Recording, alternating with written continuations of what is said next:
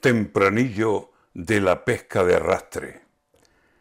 Habla la Unión Europea como autoritaria madre y dice que nuestras redes, si quieren pesca de arrastre, será hasta donde ella diga y tendrán que conformarse.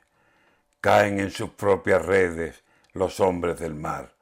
Qué lastre vivir esperando órdenes y ante esta Europa cuadrarse que sacarán nuestras redes cuando el hombre las levante de la inmersión permitida.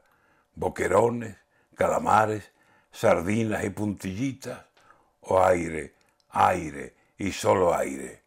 Sepa la Unión Europea que aunque ella esté tan campante, con tantos recortes, tantos y veto por todas partes, por aquí hay hombres del mar que están ya para el arrastre.